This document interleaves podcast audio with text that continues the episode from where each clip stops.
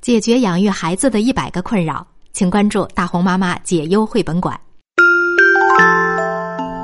叫醒你的耳朵，闭上你的眼睛，大红妈妈的故事开始啦！微信公众号“大红妈妈大本营”倾情制作。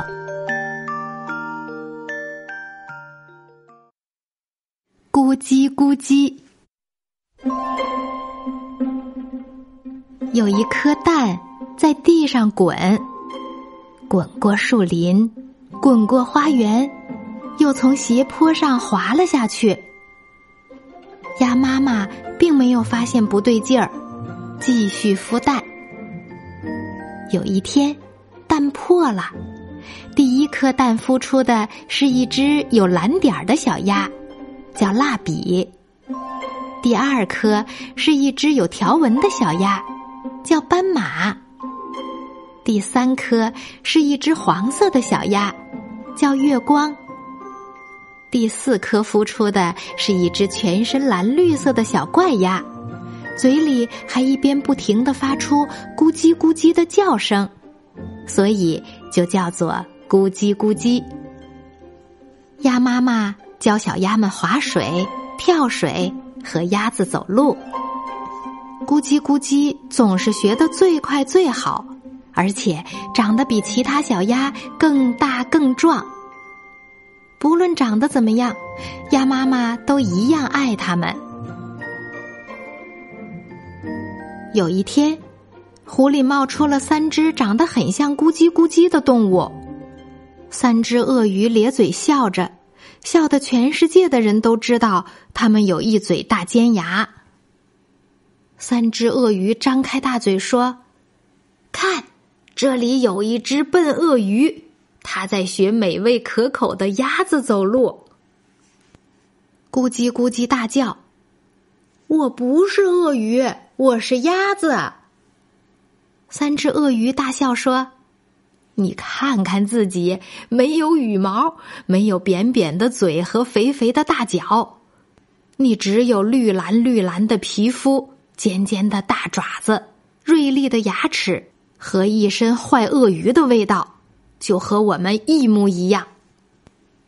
第一只坏鳄鱼说：“蓝绿色的身体能够让你躲在水里，慢慢接近肥嫩的鸭群，不被发现。”第二只坏鳄鱼说：“尖尖的大爪子可以让你紧紧抓住肥鸭，不让它逃跑。”第三只坏鳄鱼接着说：“锐利的牙齿可以让你撕破鲜嫩多汁的肥鸭，嗯，味道简直美极了。”三只鳄鱼奸笑说：“我们知道。”你和一群美味可口的肥鸭住在一起，明天你就把它们带到桥上玩跳水，我们张开大嘴在桥下等着。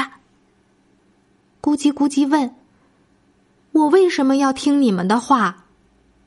因为我们都是鳄鱼，应该互相帮忙。说完，三只坏鳄鱼就消失在草丛里。难过的咕叽咕叽独自来到湖边。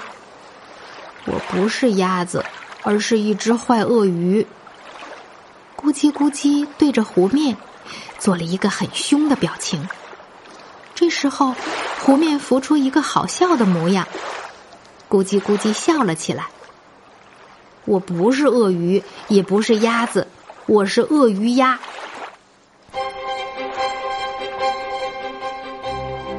第二天，咕叽咕叽依照三只鳄鱼的指示，带着鸭群来到桥上，准备玩跳水。三只坏鳄鱼在桥下张开大嘴，等着肥鸭跳下来。没想到，跳下去的并不是鸭子，而是三块又硬又大的石头。三只坏鳄鱼张开大嘴，用力一咬，咔啦咔啦。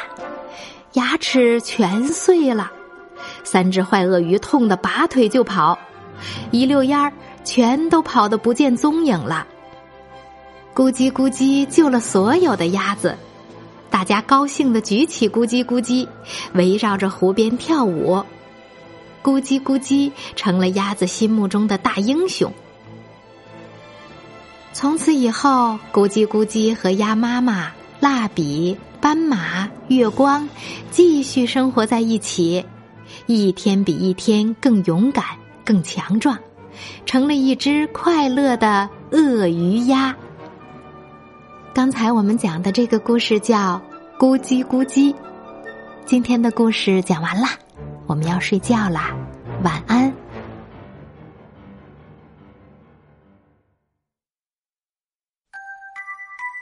大红妈妈解忧绘本馆在喜马拉雅已经上线了。